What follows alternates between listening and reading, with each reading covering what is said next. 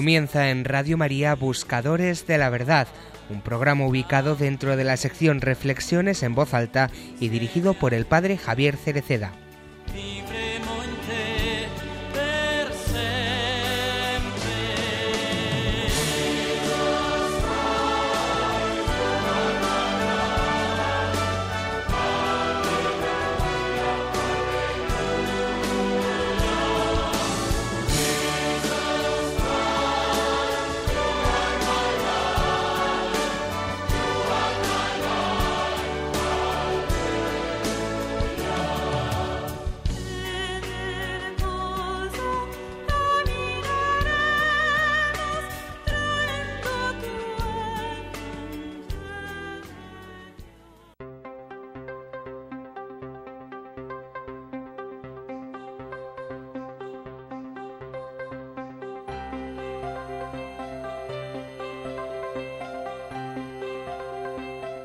Tenemos que ser santos, pero no tales que nuestra santidad pertenezca solo al culto de los fieles o quede solo en la Iglesia, sino que trascienda y proyecte sobre la sociedad tanto esplendor de luz, tanta vida de amor a Dios y a los hombres, que más que ser santos de la Iglesia, seamos santos del pueblo y de la salvación social.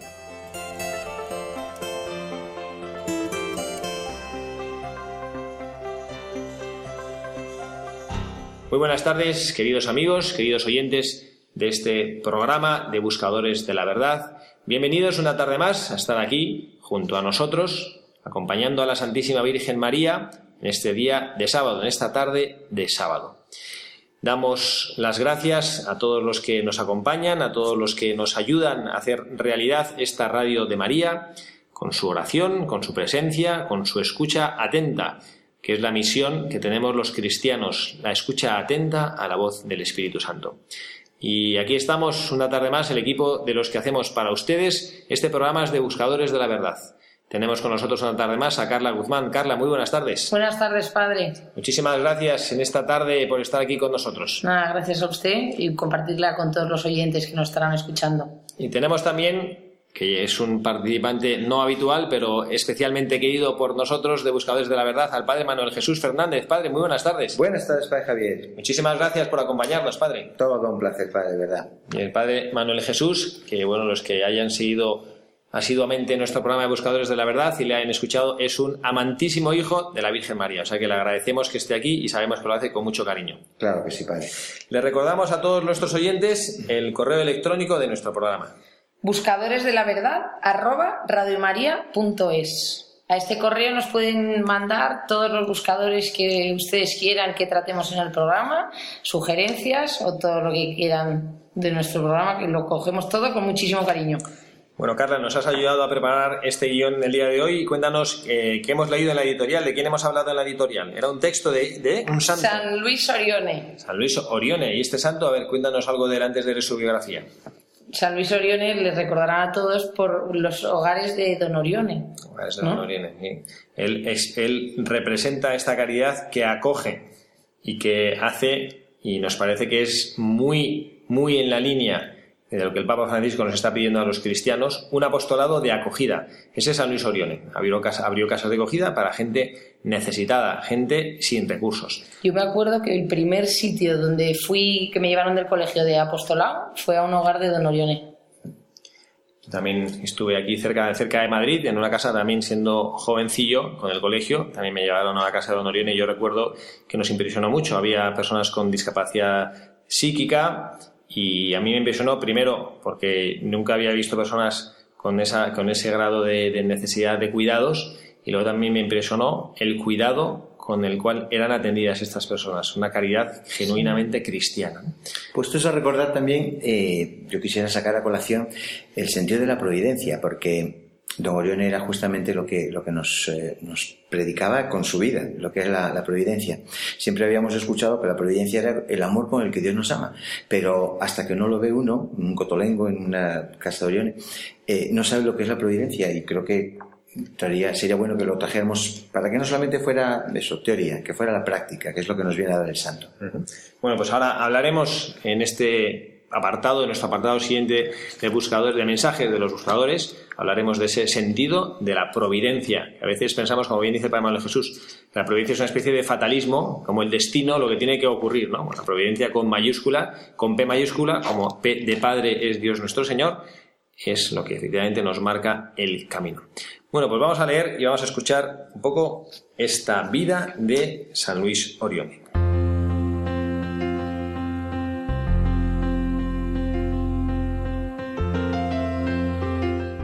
Luis Orione nació en Pontecurone, diócesis de Tortona, el 23 de junio de 1872. A los 13 años fue recibido en el convento franciscano de Boguera, Pavía, que abandonó después de un año por motivos de salud. De 1886 a 1889 fue alumno de San Juan Bosco en el oratorio de Valdosco de Turín. El 16 de octubre de 1889 entró en el seminario de Tortona Siendo todavía un joven clérigo, se dedicó a vivir la solidaridad con el prójimo en la Sociedad de Mutuo Socorro de San Marciano y en la Conferencia de San Vicente. El 3 de julio de 1892 abrió en Tortona el primer oratorio para cuidar la educación cristiana de los jóvenes. Al año siguiente, el 15 de octubre de 1893, Luis Orione, un clérigo de 21 años, abrió un colegio para chicos pobres en el barrio de San Bernardino. El 13 de abril de 1895, Luis Orione fue ordenado sacerdote y al mismo tiempo el obispo impuso el hábito clerical a seis alumnos de su colegio. En poco tiempo, don Orione abrió nuevas casas en Mornico, Losana, Pavía, en Noto, Sicilia, en San Remo, en Roma. Alrededor del joven fundador crecieron clérigos y sacerdotes que formaron el primer núcleo de la pequeña obra de la Divina Providencia. En 1899 inició la rama de los ermitaños de la Divina Providencia.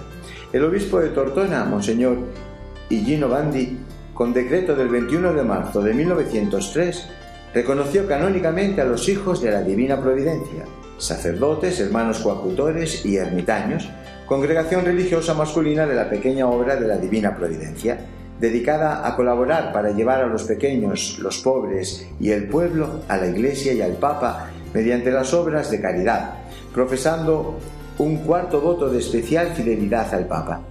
En las primeras constituciones de 1904, entre los fines de la nueva congregación, aparece el de trabajar para alcanzar la unión de las iglesias separadas.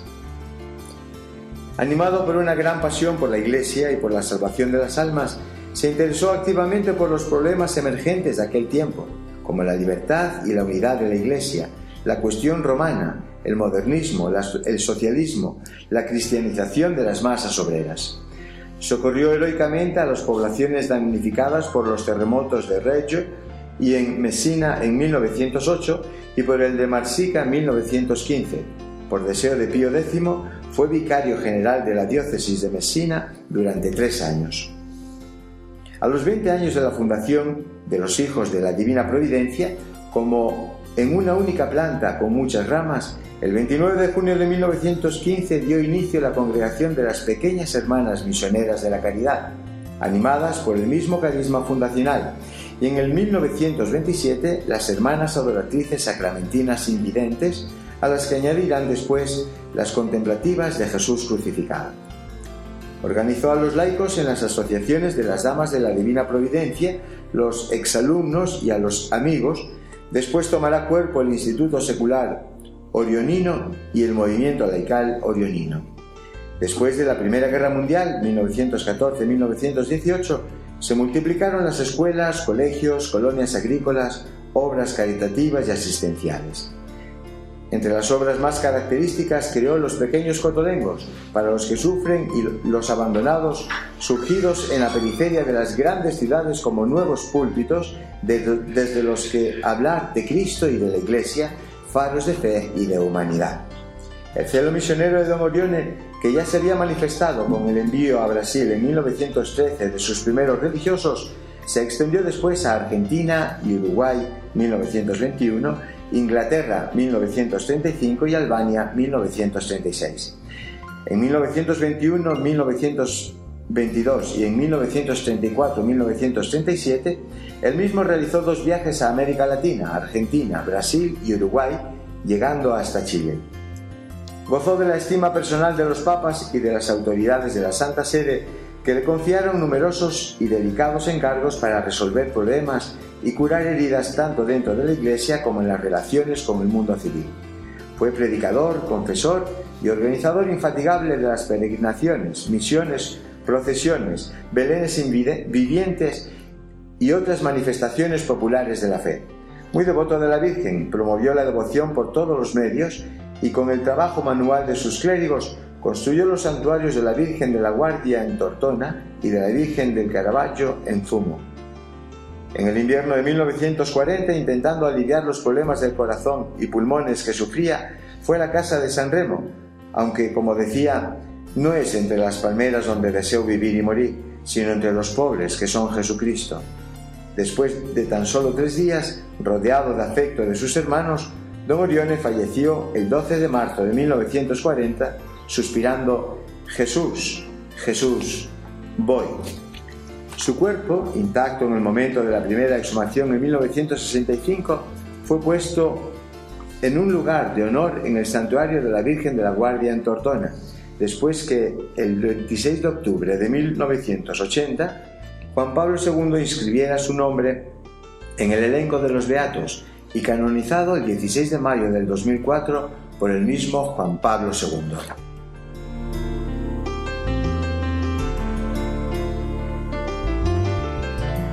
Muchas gracias, Padre Manuel Jesús, por habernos leído esta biografía de San Luis Orione, este gran sacerdote, además eh, miembro de, un grupo selecto de, santos de Italia, conocedor de San Juan Bosco, con quien compartió formación en, una de las escuelas de San Juan Bosco. Bueno, a mí me parece, padre, que, bueno, pues que esta vida de Don Orione, eh, este testimonio que nos dejó él de trabajo y de apostolado, mm, podríamos enfocarlo como el primer mensaje que quisiéramos analizar de, los buscadores de este día desde la perspectiva de la providencia, como usted nos decía. ¿no? De hecho, pues así se llamó su, cuando, cuando fundó ese primer núcleo, ¿no? Pequeña obra de la divina providencia. ¿no? Y yo hay una historia que no sé, la verdad es que no, no recuerdo exactamente si es de Don Orione o, del padre Cotolengo, uno de los dos, no recuerdo cuál era.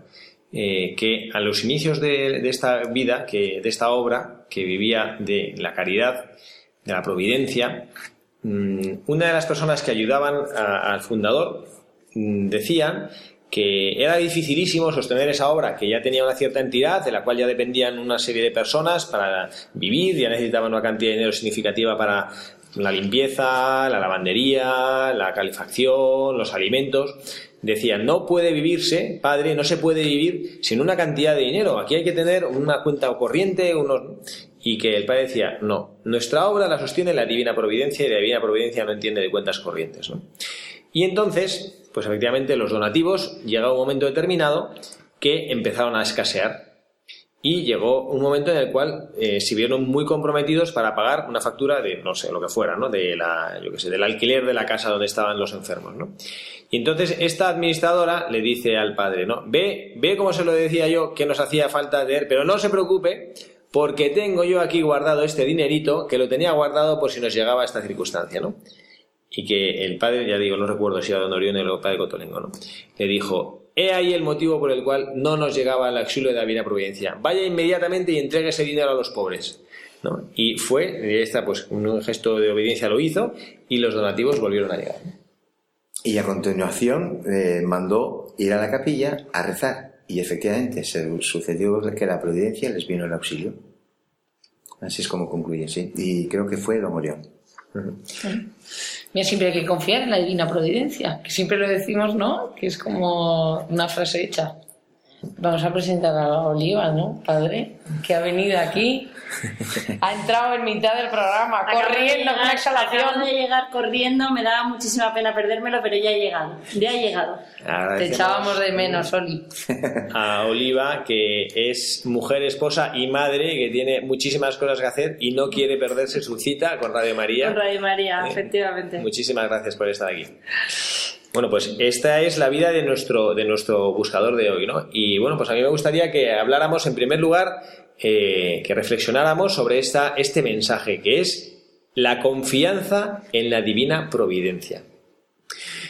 Yo recuerdo haber conocido a un matrimonio del camino neocatecumenal, que esto fue hace muchísimo tiempo. Él mm, tenía una, era autónomo, no tenía un sueldo, era electricista, trabajaba y vivía de lo que ganaba. Y tuvo un, momento de su vida que por una enfermedad no podía trabajar y entonces pues, pues vivieron de los escasos ahorros que tenían hasta que llegó un momento que él y su mujer tenían, pues no sé la barbaridad, hijos, ocho hijos o diez hijos, tenían muchísimos hijos y se fueron a hacer la compra, esto es hace bastante tiempo que todavía había pesetas, no había euro todavía, ¿no? Y tenían 5.000 pesetas.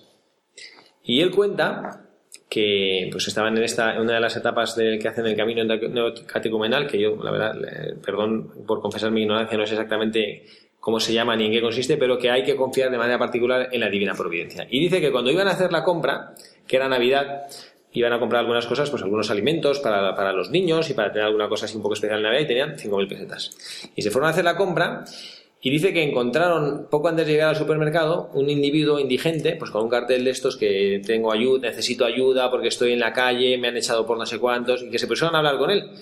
Y entonces se miraron el, esposo y la esposa y dijeron, este hombre necesita más que nosotros el dinero. Y le dieron las 5.000 pesetas. Y no tenían absolutamente nada más. No es que tenían en la cuenta corriente un poquito de dinerillo, algo ahí guardado ahí debajo del colchón en casa, no tenían nada más, ¿no? Y entonces se fueron a casa, pues pues, pues, sin nada, ¿no? Sin nada. Y, esa misma noche, dice que tocaron a la puerta, abrió la puerta y encontraron una caja como del corte inglés llena de las típicas cosas de Navidad, ¿no? De turrones, latas de atún, espárragos, eh, no sé, dulces navideños, eh, no sé, cosas no así como muy de, Navidad, pero también cosas de alimentos así, ¿no? Como, como imprescindibles, ¿no? Y este hombre a mí me lo contaba diciendo, dice, para mí eso es la divina providencia, ¿no? No sé, no sé a vosotras qué os parece, porque yo a veces pienso, a ver, Padre Manuel Jesús, que ¿cuál es el verdadero equilibrio en la divina providencia? ¿Cuál es el verdadero equilibrio? Pues realmente, no, esto se puede decir que hay una línea, ¿no? Para decir dónde está la providencia, pero eh, basta que uno viva desapegado de todo para que sienta la mano de Dios. Tenemos ejemplos también aquí actuales de, sacerdotes y, gente que, hacen este ejercicio, porque se puede hacer ejercicio de, de, practicar la divina providencia. Y cogen y se marchan, hacen unos cuantos kilómetros en el verano, algo así como 2.000 kilómetros caminando y dependiendo de la divina providencia, totalmente. No llevan cartera, no llevan tarjetas, no llevan teléfono, no llevan nada de nada. Y se ponen a caminar y no pueden, no paran en coches, no hacen autostop, no pueden coger atajos porque siempre tenían perdidos por todas partes. Y son grupos de 40, 50 universitarios, van con un sacerdote aquí de Madrid, para Iquique, y, hacen este nada más ejercicio de la providencia. Entonces, ¿dónde está la línea? no se puede decir que haya una línea de decir, eh, pues mira, dejo todo y ahora a vivir de la divina providencia. Pues cuando uno hasta incluso padece las cosas que son necesarias, de la divina providencia viene el que, el que padezcamos eso, porque nos hermana más. Y cuando nos auxilia, no deja de ser la mano de la providencia la que continuamente está velando. Y yo recuerdo casos y de muchos de estos universitarios que han ido a hacer esta experiencia, este ejercicio de la divina providencia, cómo cuentan que, que todo, o sea, cuando llovía y cuando hacía, salía el sol, cuando les daban de comer y cuando padecían hambre, todo era mano de Dios, todo era providencia de Dios. Y es que ese es el perder todo para nada más confiar en Dios. Desde luego, comienzan todas las mañanas con una hora de meditación, con una Eucaristía que dura hora, hora y cuarto, con homilía incluida, y, de ahí parte todo el día. Sí, pero, también, como decía el padre, o los que nos estén escuchando, tampoco es eh, la divina providencia al abandonarse, que también hay un límite, ¿no? O sea, o sea, que el que nos esté escuchando bueno, que cuando de, ti de cuando dependes de ti solo y que en un momento dado pues me abandono yo, eh, pues sí, pero realmente lo que más me impresiona de la historia que ha contado el padre Javier es que esa familia tenía unos hijos a su cargo y que mm, también se juegan, ¿no? O sea, que me parece maravilloso porque yo a lo mejor puedo jugar con el, bueno, pues ya veré si comeré o no comeré o tal, al final soy una persona adulta y tienes un aguante y tal pero que exponer a tus hijos, eso sí que me parece valiente, ¿no? Y confiar de esa forma, dejarte, yo creo que la, la, la base de la violencia es la confianza, ¿no? tener tal confianza en Dios que saber saber que no te va a dejar abandonado ni a ti, ni a tus hijos, ni a tu familia y, nada, y confiar. O sea, es pura Una confianza. pero responsable. Yo no, es que no, yo, he contado esta historia porque a mí me admira este matrimonio que lo conozco. Hace, hace la verdad es que hace años que se perdió la pista, ¿no? Pero tampoco sabría decir eso es lo que hay que hacer, ¿no? O sea, yo no, yo no me animaría a decir a una familia que tiene ocho hijos y solo les queda 5.000 pesetas y que iban a ir, no iban a comprar ahí caviar iraní, iban a comprar pan, leche, azúcar, huevos, harina, no iban a comprar, ¿no? Desde luego. o sea, a lo mejor compartir que se fuera a cenar con, con, ellos a su casa, enseñar, pero desde luego fueron unos valientes y unos arriesgados. Mm. Bueno, don Orione nos decía, y la, la, Iglesia lo recoge, que la providencia es el cuidado amoroso con el que Dios nos ama. Eso lo podemos aplicar dando 5.000 pesetas o guardándolas en el bolsillo y dando de comer a los niños, pero es el cuidado amoroso con el que Dios nos ama. Entonces, lo tenemos que ver todo en los momentos de prosperidad y en los momentos de carencia.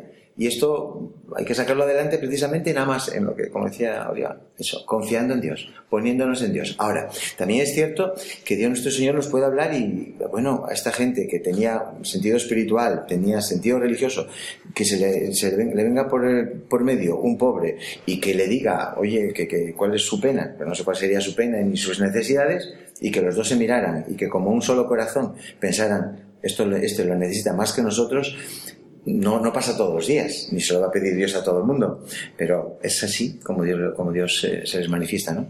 Pero bueno, yo me quedaría con eso, el cuidado amoroso con el que Dios nos ama, esa es la providencia de Dios. Y la tenemos que descubrir todos los días, y la tenemos que valorar y la tenemos que vivir con ese sentido de que nada más, esto es lo que Dios me da y esto es lo que tengo que agradecer. Sí, pero efectivamente que ahí hay que aplicar un discernimiento que, que no siempre es fácil, ¿no? Es como la historia que cuentan graciosa, ¿no? De, aquel, de aquel sacerdote que vivía en un pueblo que se inundó y entonces él no quería dejar la iglesia y entonces empieza a caer porque se había roto la presa, entonces empieza a subir el nivel del agua y entonces llega la, llega la, la policía municipal y le dice padre, hay que seguir gritando de aquí porque el pueblo se va a inundar hasta arriba porque se ha roto la presa en una hora, no sé qué. dice, no, no, no, yo, yo me fío de la providencia de Dios y yo me tengo que quedar aquí en la iglesia. Total, a la policía municipal, la la Guardia Civil. Padre, por el amor de Dios, salga usted de aquí, que es que esto eh, está subiendo el nivel de las aguas, ya estaba ahí a nivel de los bancos de la iglesia. Y el padre, no, no, no, yo me fío de la providencia de Dios y demás. Llega, sigue subiendo el nivel del agua, ya tapa los bancos, ya el padre empieza a subir por el campanario de la iglesia y dice, eh, llegan los bomberos, padre, por favor, salga inmediatamente, esto es peligrosísimo, está todo el mundo fuera del pueblo. No, no, yo me fío de la providencia de Dios, Él me va a cuidar y demás. Llega, no sé, la, protección civil, ¿no? Y que ya está subido al campanario. Padre, por favor, con, que, con, una lancha, por favor, salga usted. No, no, yo me fío de la, providencia, no. El ejército con un helicóptero, ¿no? Cuando ya está solo agarrado al, al pararrayo del campanario. Padre, que venga, que le salvamos y no sé qué. No, no, yo me fío de la providencia de Dios. Total, al final el padre va y se ahoga. Se muere ahogado. Y llega al cielo y se le encuentra San Pedro. Pero padre, ¿por qué hace usted aquí? Si a usted no le toca venir hoy. Y dice, pues, pues no sé, porque es que si no del pueblo yo estaba confiado en la providencia de Dios. Y dice Pedro, pues eso es la providencia de Dios. Si te hemos mandado la policía municipal, la guardia civil, los bomberos, protección civil y el ejército. No venían personas, ¿no? Yo creo que estaba esperando el Entonces, claro, lo que digo es la providencia de Dios. Pero bueno, claro, es que hay, veces que, bueno, ¿cómo, identificas la providencia de Dios? ¿No? Como, o sea, que, que a veces parece que la providencia de Dios no sé, como que nos va a llegar, nos vamos a estar sentados como, como lo que le pasó a este matrimonio, ¿no? Que yo siempre, vamos, nunca, estado, nunca me dijeron, yo tengo la certeza que es pues desde las familias de, las comunidades del camino comunal que tienen una seguro que alguno sabía de su necesidad y sin que supieran cogió compró la cosa y se lo, se lo puso ahí ¿no? pero digo yo hasta qué punto lo de a Dios rogando y con el mazo dando ¿no? estos chicos que dice usted del padre Quique ¿no? que eso yo, yo lo sabía sé que el padre Quique hace eso ¿no? que van a Tierra Santa caminando van yo digo, mm, por un lado me parece admirable y, yo desearía tener esa convicción, ¿no? Pero por otro lado pienso, no sé, o sea, yo cojo y le digo a, Oliva, oye Oliva, que me llevo dentro de cuando Pepe tiene 14 años, eh, que nos vamos, me llevo a Pepe, que va a estar un mes, y me dice, pero ¿y qué No sé. ¿Pero y dónde van a dormir? No sé. ¿Y qué van a comer? No sé. Y el colegio tampoco sé. Bueno, esto se hace en vacaciones, ¿no? Bueno, como el director sobresaliente te pone. Julio agosto nada más y tienen que ser mayores de edad, ¿no? No pueden ser menos de edad, tienen que ser mayores universitarios. Sí, pero a mí, que a mí me parece, a mí eso, a mí me parece precioso que esto se hace, ¿no? Pero claro, uno, dice, bueno, eh, A mí me da gozada pensar que alguien pueda confiar tan, ¿no? En la divina providencia, o sea, tan libremente, o sea, con lo del padre que, que irse, ¿no? Y confiar ciegamente. O sea, que a mí me encantaría saber. Yo, antes, antes de casarse, de casarme, mi marido estaba súper agobiado todo el día haciendo números, cuentas, tablas de Excel, viendo, no viendo, haciendo tal. Y al sacerdote que nos casó, eh, al padre Jacobo, le pedí que por favor leyera la lectura de si los pájaros del cielo no tienen hambre y tal, ¿cómo me voy a olvidar de vosotros? O sea, porque realmente es que hay gente que necesita tenerlo todo cuadrado cuando luego da igual lo que cuadres, porque el hombre dispone, o sea, el hombre propone y Dios dispone. Y, pero que hay gente que a lo mejor no sé, se deja llevar más y también comprendo el otro sentido de la responsabilidad de que va, de que tienes una familia, de que tienes tal, desde luego mm, como madres nos dicen que se van a llevar a nuestros hijos y que no tienen ni idea, que van sin dinero, que van sin teléfono, que van sin cartera, hoy en día, pues no sé, ah, vamos, probablemente nos costaría mucho, por mucho que confiáramos en el padre Javier eh, o el sacerdote que se lo llevará, nos costaría mucho que nuestros hijos se fueran a hacer un viaje así volviendo a la definición que nos ha dicho el Padre Manuel Jesús de la providencia de Dios, ¿no? el cuidado amoroso con el que Dios nos ama. Y yo me preguntaría, ¿no? O sea, nosotros tenemos derecho, no sé si es correcta la pregunta, ¿eh? pero bueno, ¿tendremos derecho a abandonarnos así, como diciendo, mira, Señor, o a mí que me haga que, También es una postura muy fácil. No, pero hombre, yo te abandonas, pero, pero confiando ciegamente rezando, o sea, no es abandonarse como decía el papá ahí sentado en el sofá y esperando a que venga todo. A que llamara a la puerta. No, eso no, porque también hay que tener una actitud, ¿no? Yo creo que, o sea, no, no, pensemos que hay que dejar nada ni que hay que abandonar nada. Si Dios te lo pide, ya te lo irá manifestando, ¿no? Y te pondrá las ocasiones para desprenderte de lo que tengas que desprenderte. Es que es todo, es que también son las cosas positivas las que es providencia de Dios. Es cosas positivas y bueno, por ejemplo, vosotros los sacerdotes os habéis abandonado en Dios en esa confianza al, al decidir eh, aceptar esa vocación a la que de repente estáis llamados, porque dejáis vuestras familias, os vais mucho tiempo fuera de vuestras casas y dejáis, a lo mejor, no sé, se puede ver de una forma idílica, pues un matrimonio, unos hijos, tal, formar y realmente, o sea, os abandonáis mucho en Cristo, o sea, para mi gusto cualquier vocación así de religioso y tal se abandona de esa forma, porque tampoco os vais con una cartera llena y con una vida solucionada. Sí, o la clausura. Sí, pero, pero de todos modos, o sea, no, es, no, no, miramos tanto lo que dejamos cuanto lo que cogemos. Y lo que cogemos es mucho más que lo que dejamos. Lo que pasa que a ojos humanos, claro, lo ve uno así y dice, oye, pero si estos no saben dónde van a dormir mañana. Efectivamente. O sea, nos puede llegar una, llama, una llamada telefónica y cojamos los lo que tengamos y nos vamos al quinto pimiento y a trabajar, se ha dicho, donde nos mande la obediencia, ¿no? Pero eh, no, no, fijamos, no nos fijamos tanto en lo, que, en lo que dejamos cuanto en lo que cogemos. Y yo pienso que, que vivir de la providencia de Dios es un poco esto, de verdad. No contar con despensas, pero hay muchas congregaciones de este estilo, ¿eh? Las del Padre Mendizábal viven de la providencia diaria, diaria. No pueden tener despensa. Las, eh, no sé cómo se llaman estas religiosas, pero son de Padre Mendizábal. Están en Oropesa, la casa de madre, y, de, pero están ahí cincuenta y tantas. Pues no pueden decir lo que, pero cada día dice uno, bueno, bien, pues voy a, voy a coger y les voy a mandar para que tengan para despensa ya leche para todo el mes. No, no es que no te lo cogen, te cogen lo que van a tomar ese día nada más. Y eran cincuenta y tantas en esa casa. Y, viven al día y es parte de su carisma. Las hijas de la caridad, pues son eso, de la caridad. ¿Y de qué viven? De lo que y tampoco tienen así grandes nada, van llegando y, lo que hay, no saben lo que van a comer mañana quizá, pero les va a llegar.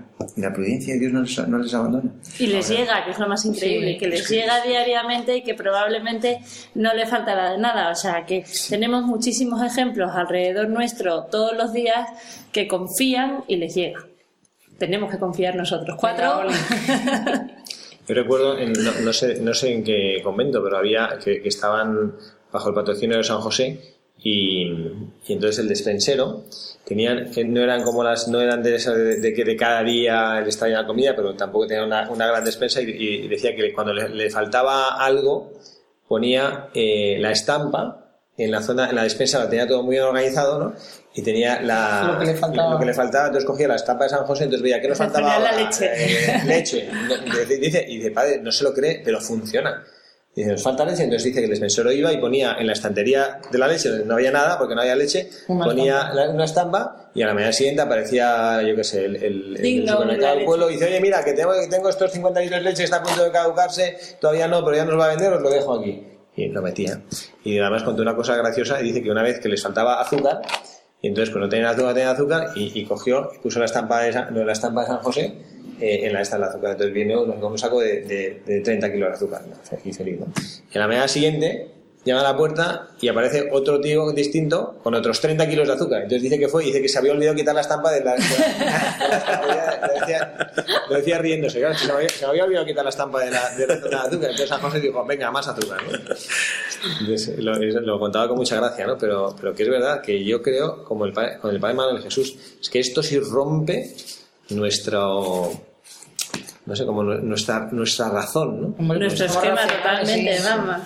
Las, las, carmelitas de, de, Ávila también, yo no sé si sean todos los carmelos, pero en Ávila concretamente, cada comienzo de año, al 31 de diciembre, todo lo que tengan de donativos, de tal, todo, todo lo entregan a, Roma y comienzan cuenta de, cero, Cada año. Sí. Y, y, siguen médicos lo que les necesite, pero nunca les falta, nunca les falta. Y comienzan de cero cada año también no nos enteramos, o sea, dentro de que nunca les falta, son personas tan humildes y viven con tan poco y necesitan tan poco que, conseguimos no enterarnos de, de lo que les falta, o sea, de lo que les pueda faltar que a lo mejor eh, los que estamos acostumbrados a, otra vida con tal, cualquier cosa nos parece imprescindible, ¿no? ¿Cómo no voy a ir con esto? ¿O cómo no voy a tener aquello? ¿O cómo no voy a conseguir tener ya? Pues sí, y realmente es que nos, nos hacemos nuestras propias, somos esclavos de nuestras necesidades. de tener el teléfono no sé qué, de tener todo, de, de, unas necesidades que realmente nos las hemos inventado y, y, no las necesitamos. Yo, yo estoy, y estoy ahora pensando que si alguno de los de los eh, iba a decir enemigos de la iglesia o no sé si enemigos de la iglesia o, personas que desprecian la, a la iglesia y que no comprenden las cosas de la vida religiosa estuviera aquí escuchándonos, nos llamase ahora por teléfono y nos dijese, ¿no? pensando en estas familias religiosas que viven al día, que dicen, bueno, yo lo que nos traigan. ¿no? Y esta persona llamase y nos pregunta, y preguntase, ¿y qué derecho tienen estas monjas a que la, a que la sociedad las sostenga? Qué diría? Pues realmente está duro, ¿no?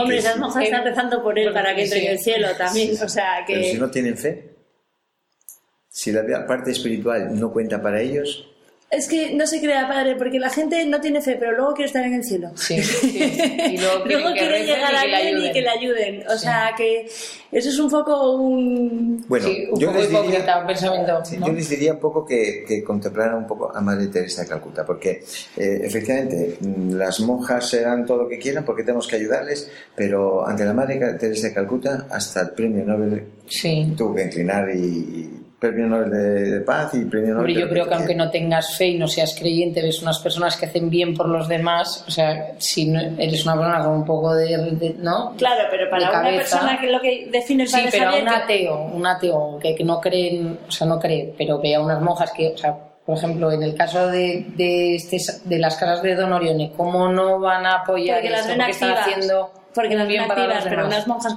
de clausura que no las ven ni, ni saben ni nada, o sea, no las ven activas de ninguna forma, lo único que hacen es rezar, y rezar y rezar y rezar y santificarse. Y hacer dulces para, sobrevivir. Y hacer dulces para sobrevivir y, y crear tomates. Entonces, esas realmente para una persona de fuera dice, oye, esta señora porque no sale a trabajar como salgo yo todas las mañanas, me levanto y tal, ¿no?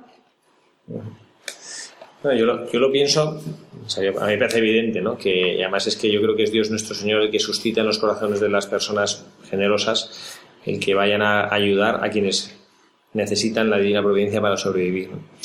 Pero yo pienso con el Padre Manuel Jesús, eh, pues el que no el que no conoce a Dios y el que no y no es porque como eres religioso piensas no pobres carmelitas hay que cuidarlas, ¿no?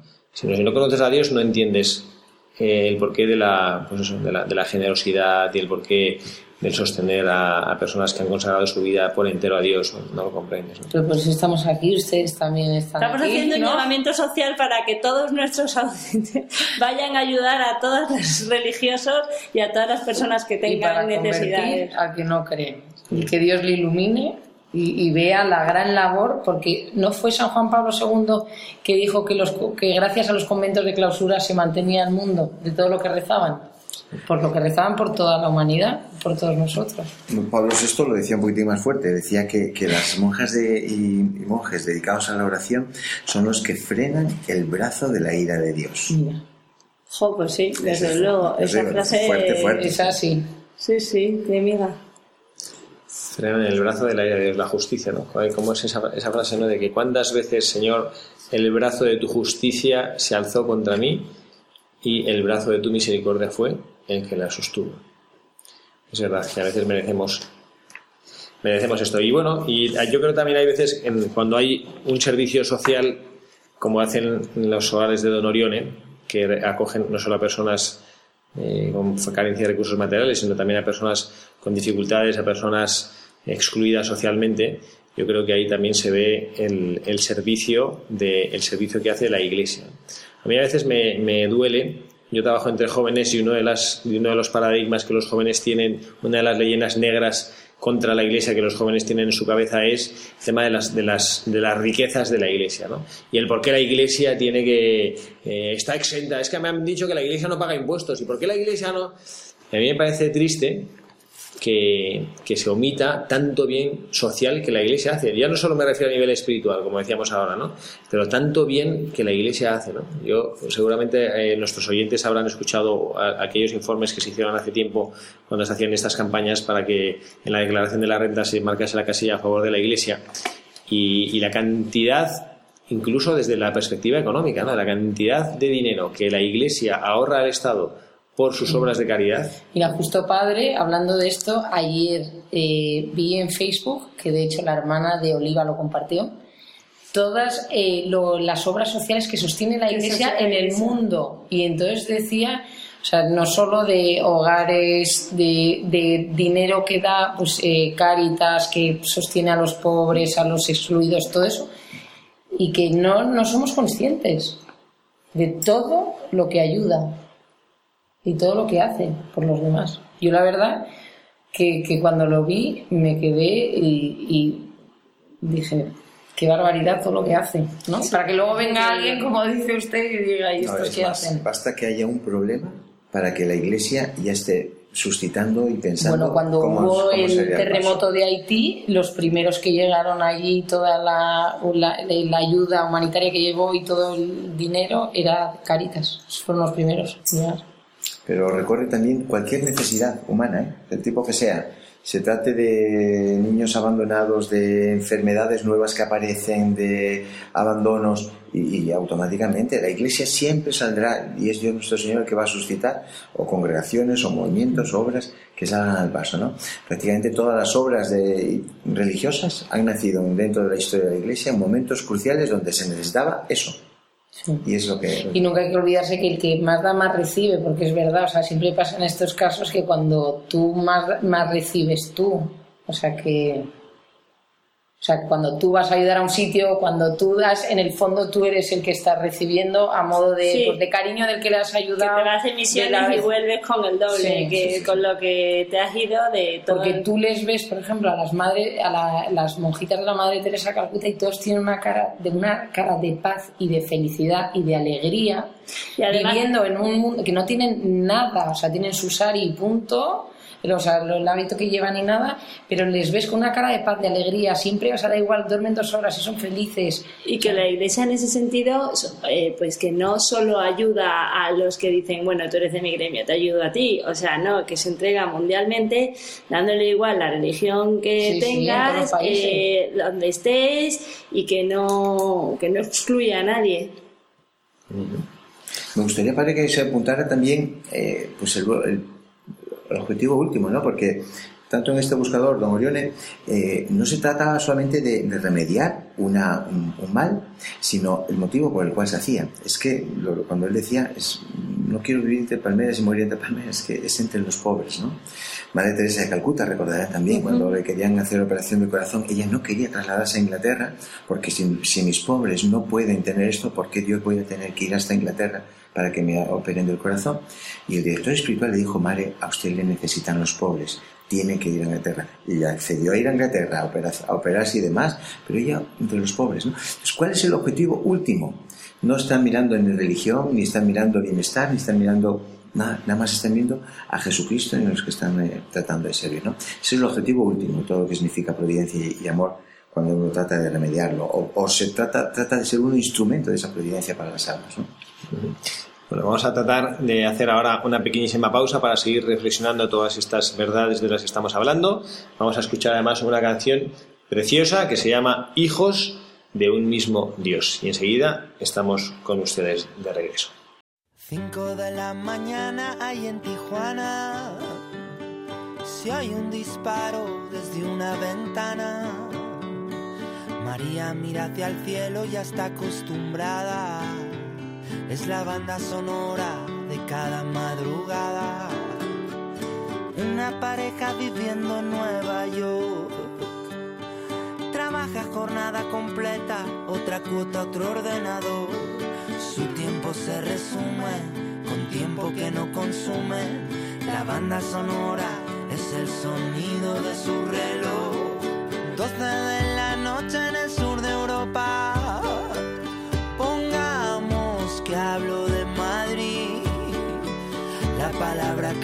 bautizar a la mañana es la banda sonora de tanto repetir.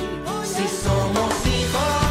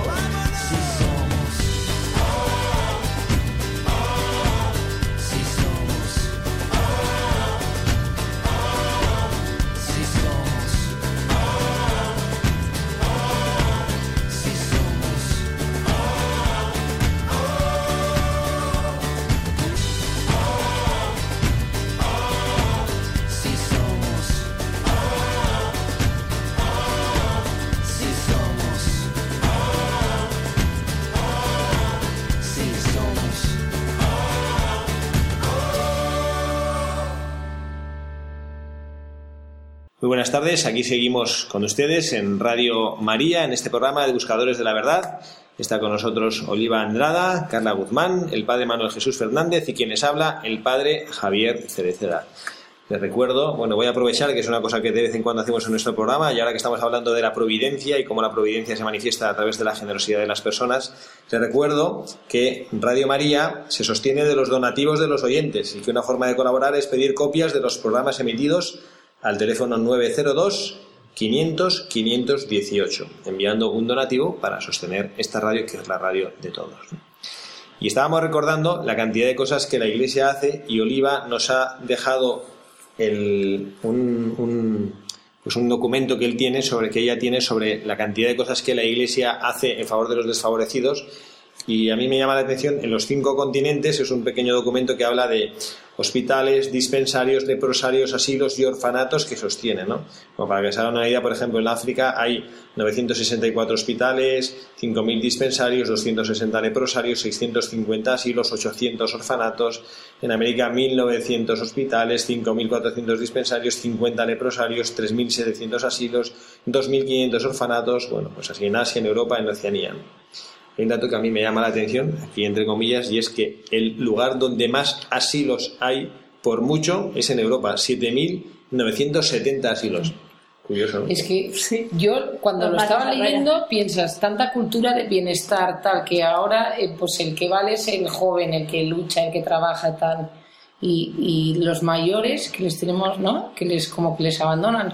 Como era ese anuncio, el del abuelo que le dejaban en verano la gasolinera, que era brutal la gente le hacía como gracia, pero que en el fondo eso es verdad, o sea, que como buscan ahora el, el, lo que vale, ¿no? Lo que sirve para trabajar, para tal, y, en realidad lo que no sirve, pues el leproso, el orfanato, el asilo, el pobre pues que, no que ha nacido con alguna minusvalía, como que no sirve para esta sociedad. Eso es la antiprovidencia, ¿no? Es como el, todo lo contrario del cuidado amoroso de Dios. Eh, nosotros representamos el rechazo, a veces de desprecio de, los hombres, ¿no? Esto que ahora decía, decías, Carla, de la, de, la, gasolinera esa donde se abandona el yo recuerdo, y esto no es una broma, y esto es real, que a mí me lo contaban los eh, en el hospital donde yo estudié en Madrid, que yo estudié eh, cuando estudiaba de medicina, que cuando llegaba el verano y las vacaciones de verano, no digo que pasara todos los días, ¿eh? que a lo mejor pasaba dos o tres veces en el verano, pero que sucedía que había personas mayores a las cuales los hijos o los que les estaba cuidando les tenían durante todo un día sin beber, les ponían incluso a veces al sol para que, para que, estuvieran deshidratados, y entonces los llevaban a urgencias del hospital donde yo trabajaba, donde yo estudiaba y decían, Luis, que no sabemos qué le pasa. Entonces, claro, llegaba ahí, le veían fatales y atados. No, no, hay que, vamos, vamos a meterle ahora a de urgencia, ponerles un gotero, le metían y al cabo de media hora salían los familiares de Fulanito. ¿Familiares de Fulanito? Familiares de Fulanito está. Bienvenido. Bienvenido. Esto, esto, esto sucedía, ¿eh? Bueno, pero estábamos ahora hablando de la providencia, no estamos hablando ahora de, estos dramas, pero que, efectivamente que a veces nos hace ver cómo el corazón del hombre cuando se separa de Dios, efectivamente es capaz de, pues, cumplir cosas que son un poquito desastrosas. Bueno, vamos a pasar a un segundo mensaje que este de la providencia ha dado mucho, pero tiene también nuestro buscador del día de hoy, San Luis Orione, tiene otros muchos mensajes que nos, puede, que nos pueden ayudar. Uno de ellos que a mí me ha gustado muchísimo cuando sabido el Padre Manuel Jesús su vida es la manera con la cual él murió. Primero, por cómo él eh, pues rechazaba, o no sé si rechazaba, pero le dolía morir en un sitio, digamos, que, fuera materialmente un poco más como decía, entre palmeras, que lo que quería estar era, entre sus pobres. Pero a mí me gusta muchísimo también la imagen de Jesús, Jesús, voy voy. Ya, como además, a mí me recuerda como a, un hijo mío, que es como voy, ¿no? Como que sale corriendo, voy a tu encuentro, por fin voy, estoy contigo, ¿no? Me imagino como a mi Pedrito corriendo, mamá, voy, ¿no? Como, como qué alegría.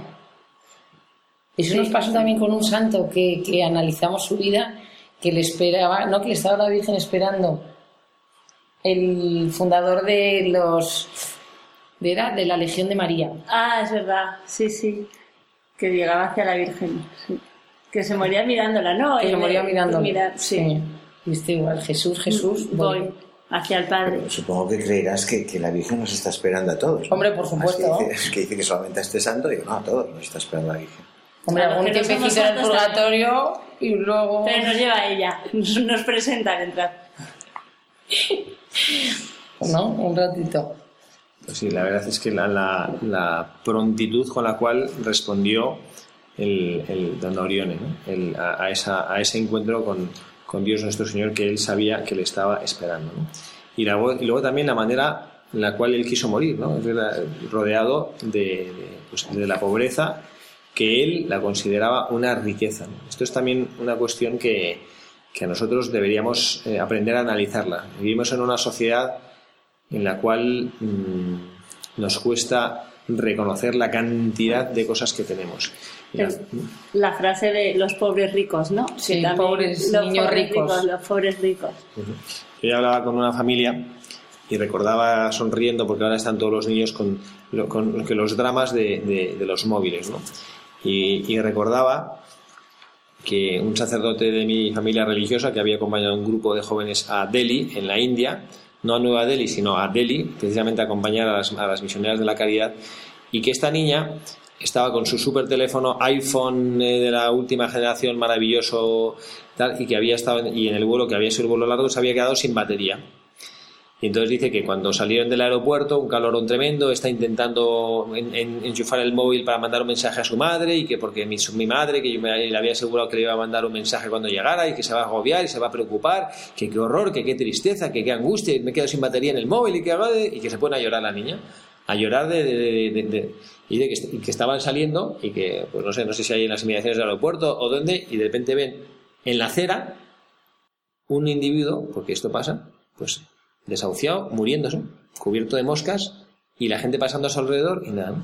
Entonces el sacerdote este dice que la estampa de la niña que de repente estaba con su teléfono sin batería en la mano llorando porque se había quedado sin batería y encontrarse a un metro y medio de ella, un ser humano, un hijo de Dios, que estaba muriéndose, rodeado de moscas, sin que a nadie le importara un pimiento, dice que la, la, perplejidad y, la cara de, de, la niña, ¿no? fue tremenda. ¿no? Entonces yo, por eso digo que a veces nosotros somos los pobres que, que... Es que a veces qué triste, por ejemplo, yo imagino Oliva y yo que somos madres, que a veces de educar sin querer, porque tú le quieres dar a tu hijo lo mejor, pero a veces cuán equivocadas, cuánto equivocadas estamos. Sí. Porque muchas veces te da pena que tu hijo sufra, pero o que mamá que soy el único que no tengo cromos. mamá que, soy el único que tal mamá que soy el único no tengo pero ese chantaje emocional yo no sé mi padre toda la vida nos ha dicho pues juegas con los decía papá que por qué no tenemos piscina pues váyate a la piscina del al lado yo no o sea, mi vida porque he dado toda mi vida pero y, y nos decía lo que, no sé o sea que realmente no podemos entrar como madres en ese chantaje porque luego los niños también lo utilizan porque saben que pueden utilizarlo. O sea, y luego aparte que a la, a la, larga, luego no disfrutan de las cosas. o sea, porque yo me acuerdo que antiguamente a mí me regalaban el día de mi cumpleaños, en Navidad, y el día de mi santo una, una tontería, pero vamos, y no tenía más regalos. Y ahora ves a los niños que, que, le, o sea, por cualquier tontería. Que tienen que tener un premio, tienen que. Van a la gasolinera y les compran no sé qué. No, no, no han comprado nada en la vida. Y mira lo feliz que soy. ¿No? Pero que es una pena y además ellos lo dan por hecho. Y ven que tú te vas de viaje y vuelves y mi regalo. ¿Cómo que mi regalo? Mi regalo es el abrazo y el beso que te voy a dar. O sea, ¿no? Y la suerte que tienes que vengo esta noche y te cuento un cuento, punto. Pero, sin querer, los padres hacemos eso. Nos hablábamos, Carla, de, la vida religiosa y decíamos cómo nosotros atendemos más a lo que cogemos que a lo que dejamos, ¿no? Pues creo que en la formación de, los niños pasaría también lo mismo, ¿no? A hacerles valorar más lo que tienen que no lo que no tienen. Porque lo que se van a quejar es de lo que no tienen, pero no van a valorar lo que tienen, ni van a apreciar lo que, de lo que están disfrutando todos los días. Aunque solamente sea el, abrazo y el beso de un padre o una madre, ¿no? Que lo valoren, que lo aprecien lo que yo creo que hoy en día hay muchos niños que tienen de todo sin ni siquiera desearlos. O sea, que ya hay, que ha cambiado tanto que son los mismos padres los que como no va a tener mi hijo el mejor teléfono, que van a pensar de él. O sea, tenemos una sociedad como acomplejada en ese sentido. Que son los padres los que se están superando que mi hijo tiene que estar en la mejor universidad, sacar las mejores notas, ser el primero de la clase, tener el mejor todo, porque es que si no, mm, como, como, no sé, eh, enfocando todos los que ellos no han tenido como que ahora lo tienen que tener mis hijos y que lo tienen que tener, lo necesitan porque, porque sí. Y somos incluso los propios padres los que... Una Navidad, un amigo nuestro que le regaló a su hijo la típica mm, bici, o sea, último modelo que le costó un congo, le fue la, la bomba y venía la bici en una casa gigante. Bueno, el niño se pasó todas las navidades jugando con la caja. Con la caja. Y no miró la bici, y lo tengo indignado. Y le digo, pues, pues eso, y aparte pretenden regalar a un niño de X años una cosa que, o sea, como que van adelantando la, edad, que le vas... Pues eso, los regalos a mí me ha gustado muchísimo, las, como lo ha dicho Oliva, ¿no? que damos a los niños cosas sin que siquiera la hayan deseado. Y yo recuerdo que la, como que la, la, ilusión con la cual uno, no sé, cuando estabas esperando que te regalaran tal cosa, o cuando yo recuerdo cuando tenía 16 años que mi padre no es que me la regalara, pero me permitió usar la Vespino que tenía él, el, moto, la moto esta Vespino, el ciclomotor, que era, que tenía, pues no sé, como 20 años, ¿no? Y yo la ilusión con la que estaba esperando el momento para ¿De qué mí. color era, padre? Naranja butano, era una, una, era la más fea de todo. Vespino SC. Vespino GL, que Tenía era tu barro, GL todavía. Tu barro. Metakit. Bueno, no, pues eso, esto que lo, que lo sepamos y que lo aprendamos. ¿no? Y que aprendan a luchar por lo que quieran. Y, esto, don, Orione, que supo vivir y disfrutar y encontrar el valor de la pobreza, supo transmitir. Bueno, pues nada, se nos han acabado. No, una pena. El tiempo, los minutos, es ¿eh? que a mí se me ha hecho cortísimo, entre que he llegado un poco tarde. Hemos disfrutado muchísimo hablando y se nos va el tiempo, gracias a Dios, con la Virgen María, se nos pasa el tiempo volando. Esto es signo de que haya estado aquí con nosotros y que nos ha hecho disfrutar.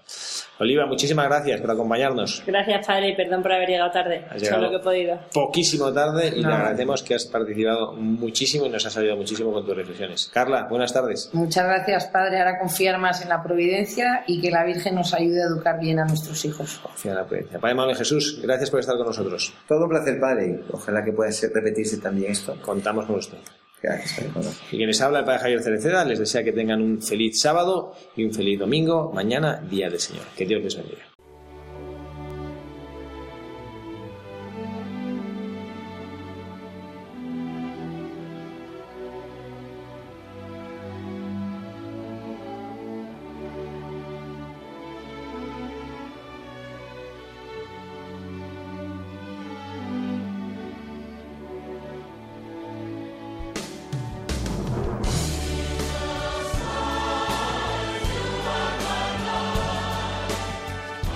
Han escuchado Buscadores de la Verdad, un programa dirigido por el padre Javier Cereceda y ubicado dentro de la sección Reflexiones en voz alta.